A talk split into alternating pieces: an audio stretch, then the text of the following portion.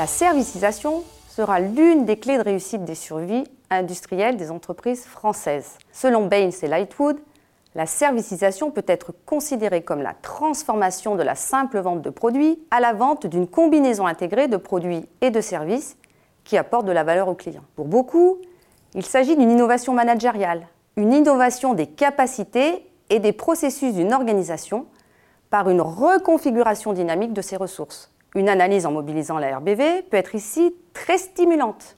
Et en plus, cela crée un nouveau business model pour les entreprises. Ces services, associés aux produits, peuvent être des services classiques et basiques, tels que le service après-vente, la garantie, la maintenance, le financement ou la formation. Mais ils peuvent aussi intégrer des offres avancées beaucoup plus complexes, comme la disponibilité de composants, la personnalisation de produits, la visibilité sur des niveaux de stock, et plus globalement comme un niveau de performance attendu. Ces services sont donc tournés vers la fonctionnalité.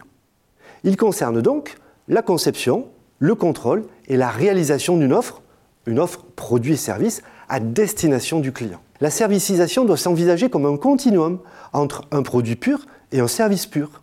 À l'entreprise de placer le curseur en fonction de sa stratégie, de ses clients, mais aussi de ses ressources et compétences. Les organisations sont de plus en plus enclines à modifier leurs propositions de valeur en ajoutant des services à leurs produits. Pourquoi finalement la servicisation se développe-t-elle de plus en plus? Tout d'abord, cela permet aux entreprises de se démarquer de la concurrence.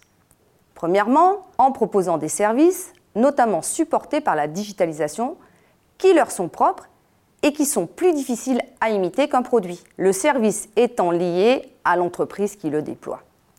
Deuxièmement, en positionnant leur offre sur la différenciation et non sur les coûts de production. Ensuite, elles augmentent leurs marges, qui sont plus importantes sur les services que sur les produits. Parallèlement, cela fidélise le client, notamment par les coûts de mobilité, c'est-à-dire des coûts de changement de fournisseur.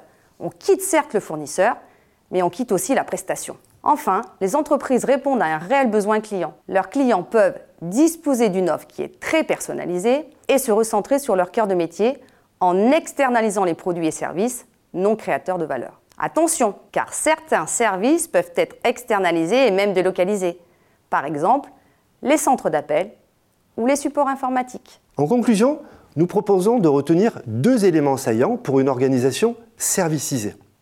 Une modification apparaît dans les frontières entre le fournisseur et son client, dans la mesure où le fournisseur devient un élément clé dans les activités de son client. Le fournisseur passe ainsi d'une position de sous-traitant à une position de co-traitant, d'une simple location d'heures de travail machine à une co-conception et une coproduction avec le client. La recherche et développement et le supply chain management jouent alors un rôle important. La collaboration, la confiance et l'échange d'informations, parfois confidentielles, entre le fournisseur et son client deviennent alors des éléments essentiels d'une relation servicisée.